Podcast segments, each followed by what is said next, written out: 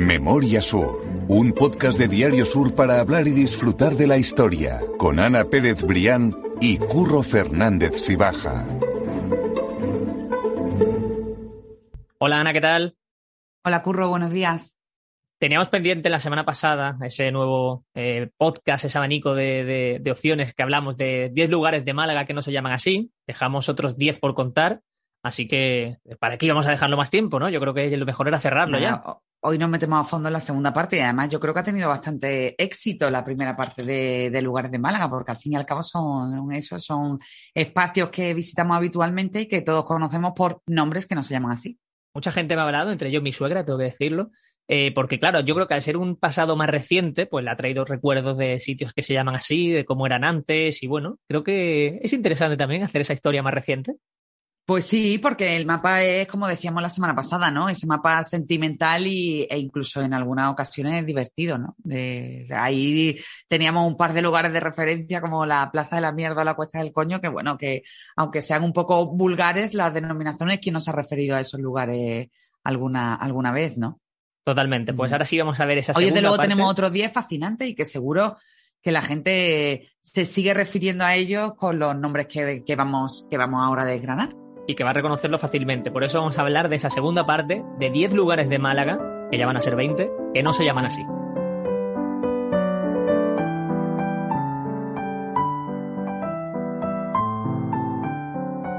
Y si la semana pasada hablábamos de sitios conocidos, pero que todos en el fondo sabíamos que no se llamaban así, yo creo que hay algunos lugares que el malagueño no va a saber cómo se llama realmente. O sea que son también nombres interesantes. Sí, efectivamente. Yo creo que el, uno de los mejores ejemplos, Curro, va a ser el primer eh, lugar al que, vamos, al que nos vamos a desplazar y que ya no solo ha servido para modificar el, nombre oficial de un, de un edificio concreto, Curro, sino que al final ha terminado por darle el nombre absolutamente a toda la zona donde se ubica, ¿no? Sí, sí, totalmente. Estamos hablando de Barbarella o de, de esa zona prácticamente y de la cual yo pensaba que tenía eh, alguna oficialidad ese nombre o que era un pasaje de o calle de, pero pensaba que era un, algo que se había hecho un diminutivo al fin y al cabo. Pues nada, para nada, Curro. Yo te cuento un poco la historia de Barbarella, de toda esa zona por la que se le conoce a, a, ese tramo de la avenida Juan 23. Y bueno, en concreto, el edificio que da nombre a toda esta historia en realidad se llama el Centro Periférico de Especialidades San José Obrero. ¿Por qué se llama Barbarella o por qué los vecinos comenzaron a ponerle Barbarella para que al final todo el mundo terminará refiriéndose a ella así? Bueno, pues porque a principios de la década de los 70, Curro, había una... Eh, ni tú ni yo habíamos nacido, con lo cual eso, al menos para mí, que soy bastante mayor que tú, es buena noticia. bueno, no hay tanta había una discoteca muy conocida en Torremolinos que se llamaba Barbarella y cuya fisonomía, porque era un edificio eh, circular, de forma circular, pues era eh, prácticamente idéntica a ese centro de especialidad de eh, San José Obrero. El hecho es que, a pesar, lo que es la inventiva de los vecinos, Curro, a pesar de que esos dos espacios apenas coincidieron en el tiempo abiertos eh, un año, pero bueno, pues la gente comenzó a referirse a ese centro de especialidad eh, que era muchísimo más complejo con el nombre de Barbarella.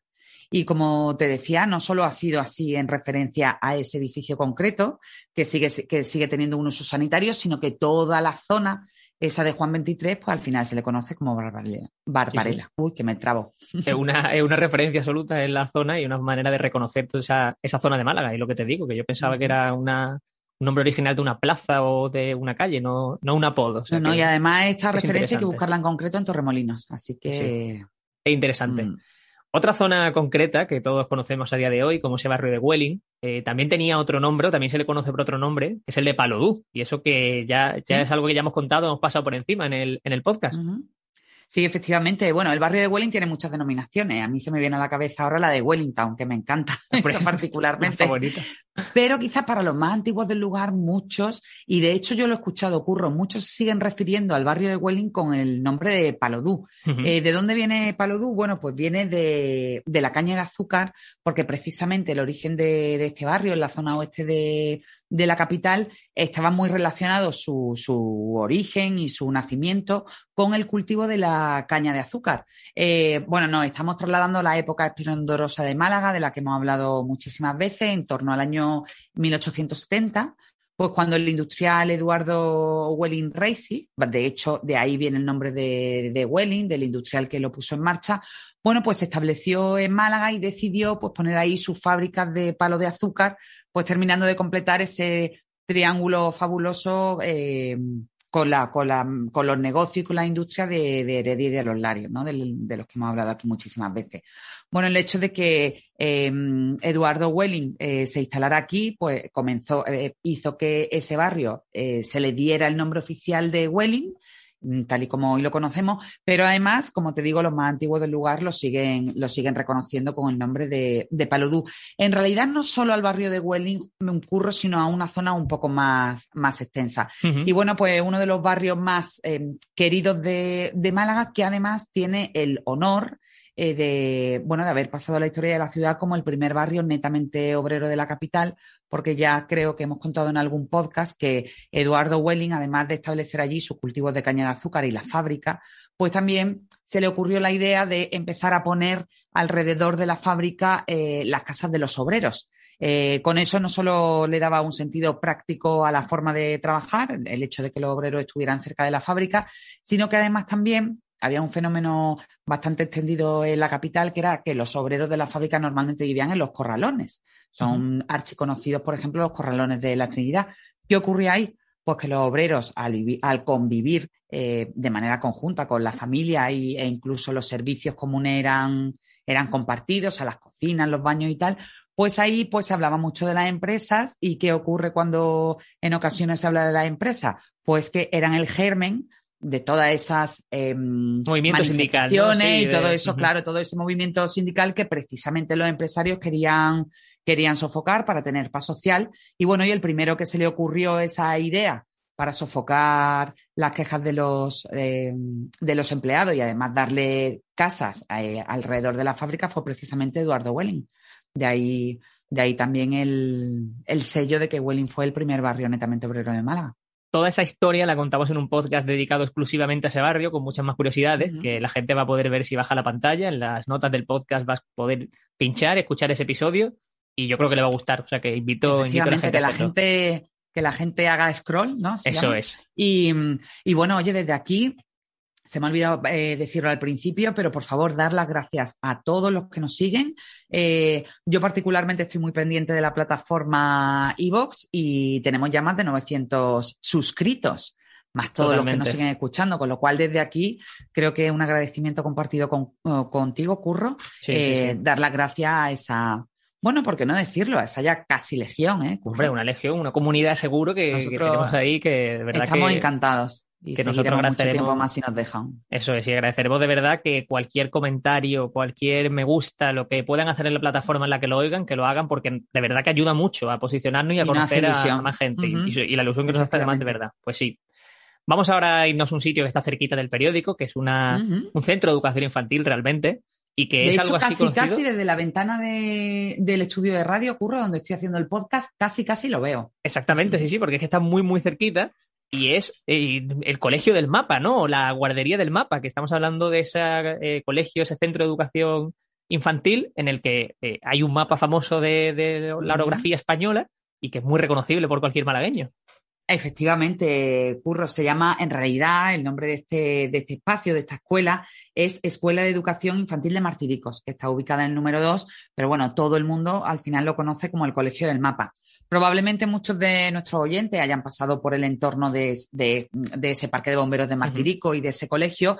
Bueno, y se hayan sorprendido porque en el patio hay una especie de orografía extraña que se aprecia perfectamente si alza un poco la vista. Hoy sería muy fácil hacerlo a vista de dron.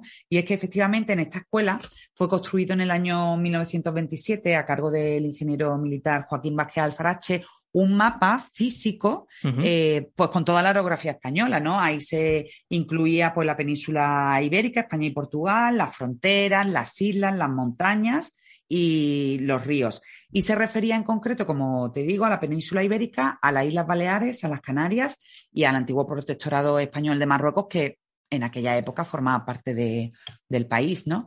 Y entonces, bueno, una construcción eh, que todavía, eh, que afortunadamente ha llegado a nuestros días, bueno, en un estado de conservación un poco eh, eh, mejorable, regular, a pesar de que, de que es un, de que es un lugar que está protegido por el ayuntamiento. Bueno, pero es que te puedes imaginar, Curro, que hizo las delicias de generaciones y generaciones de alumnos a lo largo de los años. Porque además es que eh, Vázquez Alfarache, cuando hizo el diseño de este, de este gran mapa, eh, bueno, pues ideó también un sistema de irrigación que, bueno, que permitía, cuando el profesor eh, mm, eh, decía la lección sobre la geografía española, que además la decía desde una atalaya que le permitía estar en alto, ir señalando, señalando esos puntos, bueno, pues este sistema de irrigación, como te digo, como te digo, a través de unos grifos, pues permitían pues, llenar los, los, océanos, los ríos, los afluentes. Imagínate aquello que, que, maravilla, ¿no? Era la geografía que entre tú y yo a mí me resulta a veces un poquito árida, pues era la geografía en directo, ¿no? Era una auténtica maravilla. Y además es un lugar que, a pesar, lógicamente, ese, ese ingenio ya no funciona, ese sistema de, irrigación, pero sí que lo siguen visitando los colegios de, la zona, ¿no? Y Eso tenía que ser una Resulta francamente curioso. Totalmente. Yo ahí, fíjate, te voy a decir una cosa que quizás te sorprende, pero yo soy muy friki, especialmente también en geografía. Ah, sí, el, mundo, pues. banderas, capitales, países es algo que me encanta. A mí, me, yo entre geografía e historia no tengo duda, curro. Creo que tampoco lo tengo que decir, pero bueno, me encanta la historia. Totalmente. Vamos ahora con otro tema que también tratamos en un podcast y es el del Paseo de los Curas, que es esa vía de Málaga que mucha gente considera que es una vía sin nombre. Sí, efectivamente. Hay un debate, o al menos sí que hubo un debate en la ciudad al Paso de los Curas precisamente le dedicamos otro de, los podcasts. La gente puede, puede bajar un poquito y, echarle, iba a decir echarle un ojo al podcast, echarle una oreja al podcast, y que es precisamente el Paso de los Curas, que es esa enorme avenida, ¿no? Que comunica la zona este de Málaga con la, con la, con la oeste y que en realidad no se llama así. En realidad, eh, el nombre oficial, según la denominación portuaria, porque hay que recordar que es toda la franja que va en paralelo al Palmeral de la Sorpresa, al puerto de Málaga, el nombre oficial es Paseo de Cintura del Puerto o Carretera del Cinturón del Puerto. Ese es el nombre oficial en la cartografía que además yo he consultado del puerto. Y después el Paseo de los Curas, ya en el callejero más reciente, sí que está bautizado como tal, pero durante muchos años no tuvo, no tuvo, fue una vía que no, que no tuvo nombre, que se, que se asumía que era la vía tal y como había sido bautizada en la cartografía portuaria. ¿Por qué se le llama el Paso de los Curas? Y brevemente nos detenemos en esta historia. Bueno, pues porque era el lugar donde los, eh, los deanes y los seminaristas que estaban en la cercana Catedral de Málaga, que por cierto también está en este ranking en el top 1 como, como la manquita, bueno, pues era el lugar donde iban a pasear, a meditar, a hacer sus lecturas e incluso, bueno, a echarse alguna que otra cabezadita por, bueno, en los bancos de, de ese parque de Málaga esplendoroso que comenzó a, construirse a principios de siglo. Curioso, muy chula.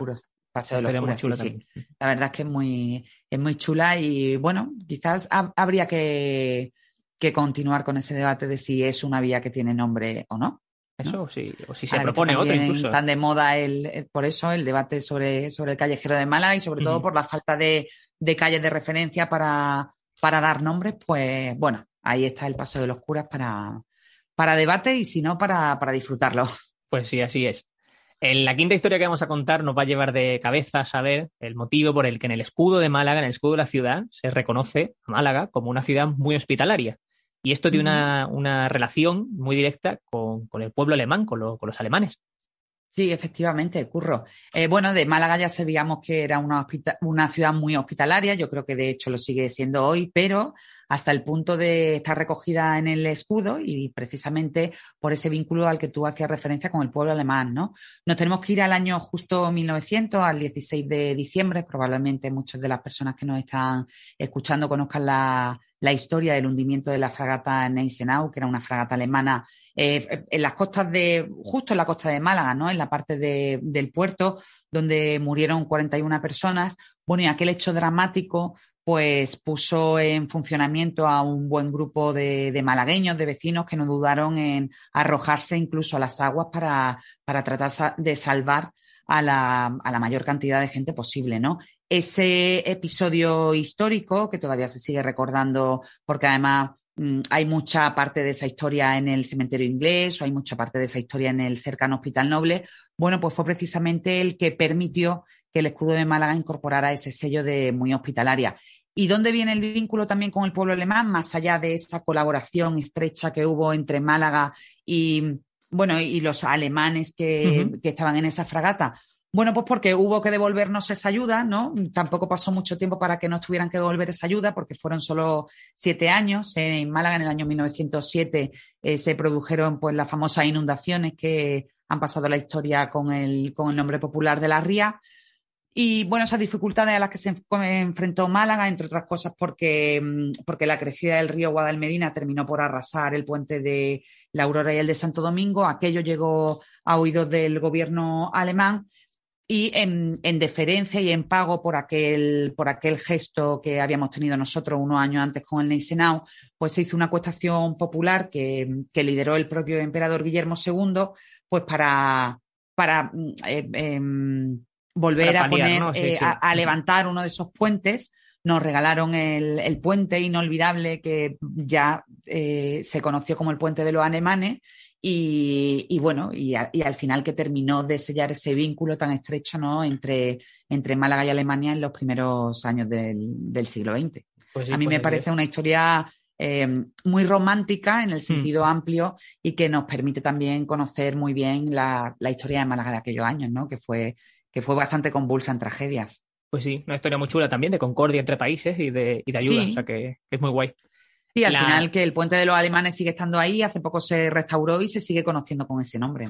Sí, sí, totalmente, es cierto. Yo, de hecho, no sabía que el nombre oficial era el de Santo Domingo. Así que eh, pues me ha parecido interesante. Lo que pasa es que eh, al final lo vamos a seguir porque además en el puente, que es un puente muy reconocible, que es un puente realizado en hierro, en, una, en, la, en la parte de arriba, eh, pues hay una leyenda donde se explica un poco en, en, parte, lógicamente de manera resumida, la historia de ese puente. Así es. Invitamos, invitamos a la gente a visitarlo si no lo conoce o si no lo, no lo sitúa en el mapa rápidamente. En el sexto lugar encontramos la historia de las cuatro esquinas, que es otra zona de Málaga que no tiene nombre, o que no se llama de esa manera, pero de hecho es que no tiene nombre como tal. O sea, es un cruce de calles que se sitúa en el palo y que todos reconocemos fácilmente, pero realmente no hay un nombre detrás de ese cruce. Sí, efectivamente ocurre y además es una zona neurálgica del palo eh, a través de la cual te puedes, te, orientas en, eh, en, este barrio, ¿no? De, de Málaga Este. No es extraño alguien que vaya, bueno, pues a la altura de las cuatro esquinas, gira a la derecha, gira a la izquierda. Eh, efectivamente, este, este lugar neurálgico de, del palo no se llama así y, de hecho el nombre le viene por el, por el cruce de cuatro ejes de referencia a la barriada, que en concreto son la avenida Juan Sebastián Elcano y la calle Almería, que es la, carretera N340, con sus transversales calle Real y calle Mar. Y, bueno, mm, como te decía, ese lugar se ha convertido en un, en un lugar de referencia en el palo y además también está en, en el origen de esas leyendas, esas variadas leyendas que también recogíamos en un podcast, en uno de nuestros primeros podcasts, Curro, el sobre el origen del palo. Efectivamente, se habla de una enorme riada que, que, bueno, que arrastró un palo hasta esa de las cuatro esquinas y que a partir de ahí, bueno, pues los vecinos que, que, iban poblando la zona comenzaron a referirse a ese lugar como las cuatro esquinas, las cuatro esquinas, Em, en, referencia a ese enorme palo que la riada había arrastrado hasta allí, ¿no? Así que ahí está también ese, ese cruce de denominaciones del palo y de las cuatro esquinas. Déjame decir que la próxima charla que tienes tú en, el Centro Cultural de la Malagueta es precisamente sobre el origen de los barrios de Málaga. Allí seguramente hables del palo, de la historia de Welling que también hemos repasado antes. Y hablaremos del Perchel, hablaremos del Limonar, de la zona de Elegido y yo creo que va a estar muy bien. Que por cierto, Voy a aprovechar y voy a darle un aviso a la gente que normalmente nos acompaña, Curro, de que en este caso, de manera excepcional, en lugar del miércoles 3 de noviembre, lo vamos a adelantar al martes 2 de noviembre. El horario es el de siempre, las 12 de la mañana, en el Centro Cultural eh, La Malagueta, que está en la Plaza de Toros. Y bueno, y estaré encantada de recibir a todo el mundo para, para dar un paseo pues, por los barrios más singulares de Málaga, pues entre los que efectivamente se encuentra el palo invito a la gente también a ir y retomo también ese tema, ese hilo, porque la siguiente historia que vamos a contar, que es el desfile del amor, ese edificio, esa zona de Málaga, yo aprendí que se llamaba así, o aprendí esa historia precisamente en una de tus charlas. O sea que, por favor, repítela y cuenta esa historia. Claro, la charla, la charla de la Malagueta que fue fabulosa, el paseo por ese barrio, que en este caso lo hicimos también de la mano del historiador Víctor Heredia, al que le doy las gracias desde aquí siempre por su ayuda y por su disposición. Bueno, y hablábamos precisamente de uno de los edificios más singulares de este nuevo barrio, de uno de los barrios más modernos de, Málaga, que es la Malagueta, y, efectivamente uno de sus edificios singulares, más allá de los conocidos de las casas de Félix Sainz, eh, es precisamente el que posteriormente sería conocido como el desfile del amor. ¿no? Te estoy hablando pues de un edificio de viviendas que fue proyectado por el arquitecto madrileño José Joaquín González Edo, en torno al año 1935, como te decía en el Paseo de Reading. ¿Y por qué se le llama el desfile del amor? Bueno, ahí viene mucho también la leyenda urbana y al final los usos que posteriormente las personas le dan a ese edificio, ¿no? Y entonces el desfile del amor se, le conoce em, de manera específica, bueno, pues porque era un edificio donde se iban a vivir las parejillas jóvenes una vez que se casaban, pero que las rentas eh, de alquiler del edificio era tan alta que, bueno, estaban allí unos meses y cuando ya veían que no podían seguir pagándolas, se mudaban hacia otra parte y desfilaba la siguiente pareja, ¿no? Por eso también se llama, por eso se llama así. Y también hay otra, otro origen, otra, otras voces que dicen que, que realmente el nombre del edificio del amor pues viene mm, también influenciado por una película que se había estrenado unos años antes, una comedia musical que se llamaba El desfile del amor y que estaba protagonizada por Maurice Chevalier y Janet McDowell. Entonces, bueno, el éxito de aquella, de aquella película también hay gente que dice que, terminó por bautizar a este, a este singular edificio de la Malagueta, que hoy en día afortunadamente está protegido. O sea, que es una historia de amor, pero no muy romántica tampoco, ¿no? Porque hablamos un poco de, esos cambios de vivienda constante, de nuevo Claro, sí, al final se casaban, iban allí, veían que no lo podían pagar, se iban y nada, desfilaba el siguiente. Pues sí, es interesante. Nos vamos a mover unos poquitos metros porque vamos a hablar ahora del Palacio de la Tinta, que realmente... Nada, los tres próximos curros va a ser eh, nos movemos en el barrio, cuestión de pues cruzar una, cosa prácticamente, exactamente, porque el primero es el Palacio de la Tinta, que realmente es la oficina de ferrocarriles andaluces, ¿verdad? Aunque no sé si lo sigue siendo a día de hoy, no, lo sé, la verdad. No, ahora mismo no tiene uso, ahora mismo está cerrado. Y bueno, hay algunos proyectos por ahí. El último y el que más sonaba era que se, que se iba a convertir en un, en un hotel. Eh, está pegado en un edificio que además es precioso porque bebe de ese estilo parisino del fin de siglo. Fue construido en el año 1908 según los planos del ingeniero Julio Aublin Calas. Y bueno, efectivamente está al lado del Palacio Miramar, que es una auténtica maravilla. Y el primer uso que se le dio al edificio fue el que terminó de bautizarlo, ¿no? Curro, tú decías bien que esa primera función fue para albergar la sede de la Compañía de los Ferrocarriles Andaluces. Y bueno, pues te puedes imaginar lo que era una oficina de esas características del control de, esa infraestructura tan importante como el ferrocarril eh, desde Málaga, ¿no? Era una época donde todavía no se había implantado el uso de la máquina de escribir en, la oficina. Bueno, y entonces no es difícil imaginar que los ríos y ríos y ríos de tintas para imprimir los billetes, pues eran la marca de, de la casa. Entonces la gente empezó a referirse al lugar como el Palacio de la Tinta, que es el, nombre por el que seguimos conociéndolo hoy, y a pesar de que ese edificio, con el paso de los años, ha tenido otro uso, ¿no? Eh, como te decía, ha sido oficina de Renfe, eh, durante muchos años también albergó, albergó la Confederación Hidrográfica del Sur o incluso la cuenca del Mediterráneo, ¿no?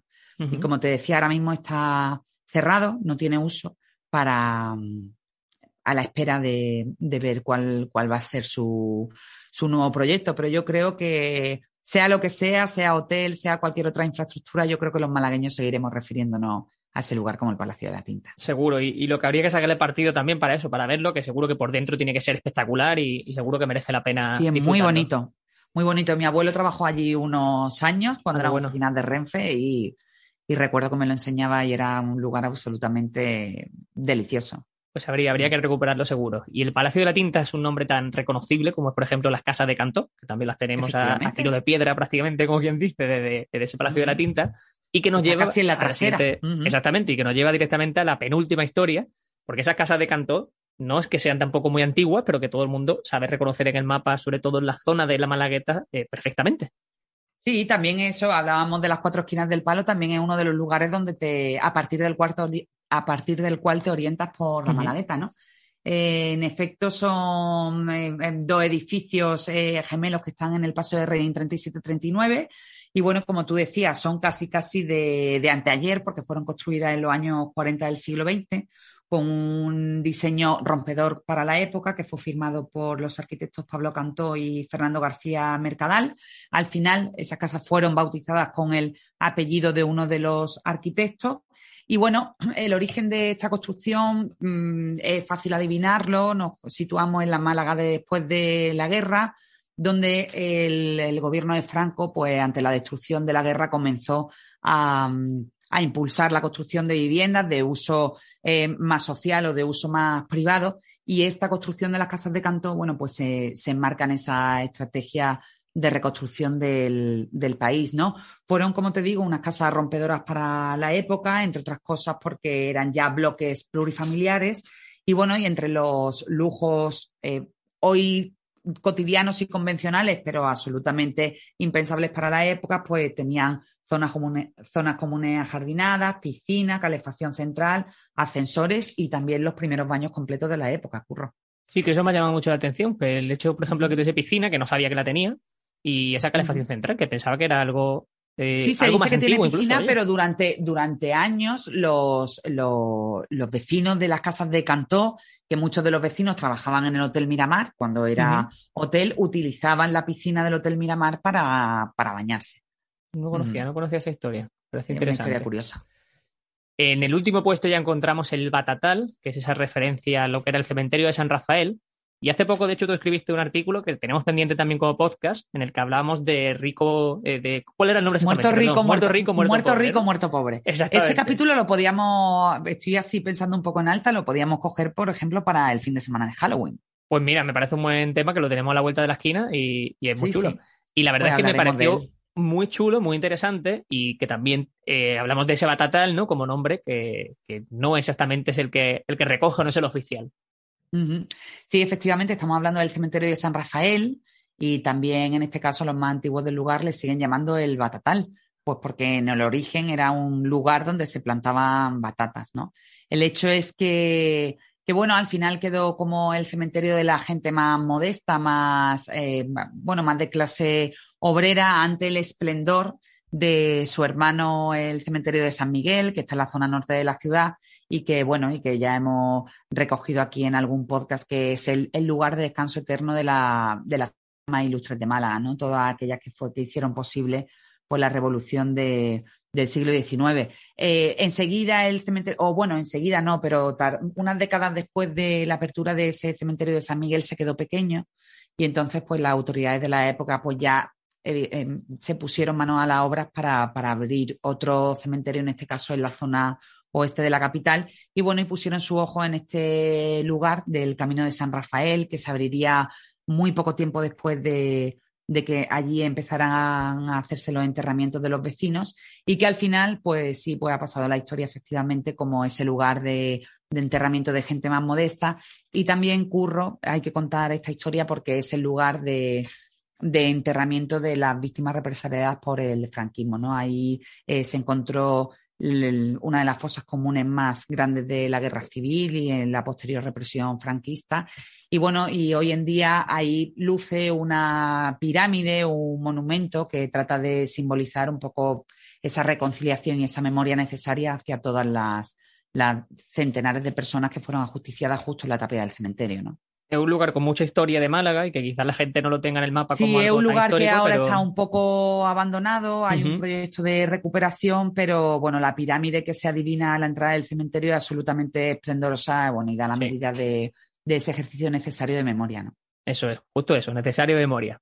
Ya hemos acabado, pero quiero decir dos cosas muy rápidas. La primera es que José María López Cerezo, que es el responsable, el gerente del Instituto Municipal de la Vivienda, eh, nos decía en el último podcast eh, que, bueno, que nos escuchaba, que le gustaba mucho eh, lo que hacíamos, pero nos ha dejado un apunte, nos ha dado un toque, Ana. Porque nos, nos ha dicho que el, remate del edificio de la equitativa, que lo hablamos la semana pasada, es lo que se conoce como un yamur. O sea, que es un estilo imitando al, árabe, si no me equivoco. Yo invito a que me corrija. Fíjate, porque además hablábamos precisamente de esos remates de, estilo hispano-árabe. pues, ah, pues me lo apunto, me encanta, me encanta la acotación. Es un Yamur y bueno, pues que, quedaba dicho, para que mm. sepas. Que Fíjate, y nosotros llamándole el edificio de los tres huevos, curro, es que los malagueños no tenemos remedio, ¿eh? Pues lo que, lo que imita es a eso, así que queda dicho. Y otra cosa que iba a decir es que esta semana justo eh, se cumple un año desde que emitimos el primer capítulo del podcast. O sea que este fin de semana es cuando se emite ese primer cumpleaños, exactamente ese primer año de Memoria Sur. Y lo que decías tú justo antes, que han sido 900 las personas que están suscritas ahora mismo. Muchos podcasts lo escuchan incluso mucha más gente de esas 900 y que, mil gracias. Es que no paramos de decirlo. estamos encantados de, soplar vela. Hemos soplado la primera y que seguiremos soplando muchas más con, la gente porque, bueno, yo creo que se transmite también lo que nos gusta este proyecto y lo que disfrutamos al final contando la historia y haciendo comunidad, ¿no? Seguro. Y que lo mejor está por venir. Eso seguro. Siempre curro. Pues sí. Pues Ana, mil gracias. Hablamos la semana que viene y contaremos más historias de Málaga. Memoria Sur es un podcast de Diario Sur. Escucha un nuevo episodio cada semana en iVoox, Spotify, Apple Podcast y consulta las referencias de este episodio en diariosur.es.